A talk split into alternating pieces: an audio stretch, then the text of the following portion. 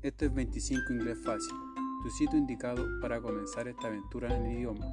Hoy vamos a llevar a cabo una lección sobre el conditional, condicional. La forma condicional de los verbos se utiliza en la construcción de las oraciones condicionales de segundo tipo. En inglés hay tres tipos de oraciones condicionales que veremos en siguientes lecciones.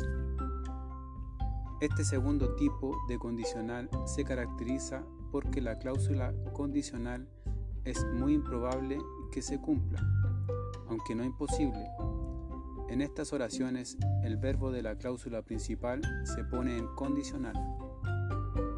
Si yo trabajo más, pasaría el examen.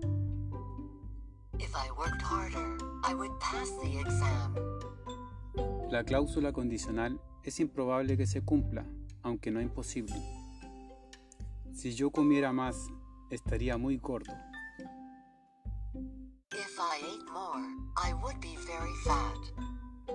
Refiriéndose a que no es probable que coma más. También se utiliza la forma condicional como el equivalente al futuro, desde un tiempo pasado.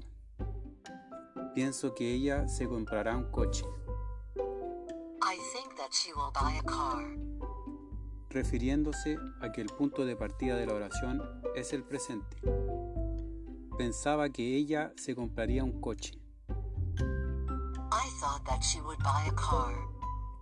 Refiriéndose a que el punto de partida de la oración es el pasado.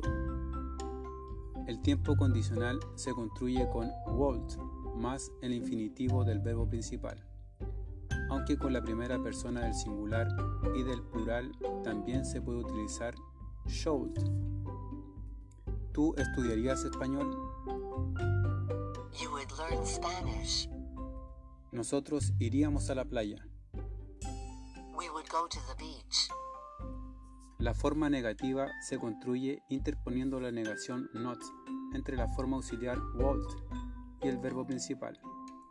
Se puede utilizar también las contracciones will not y también shall not con la primera persona del singular y plural.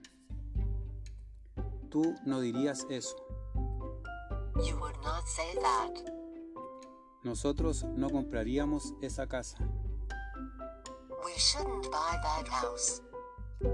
La forma interrogativa negativa se forma colocando la negación not entre el sujeto y el verbo principal, aunque también se puede utilizar la contracción will not o shall not, en cuyo caso irían al comienzo de la oración. ¿No irías a la fiesta?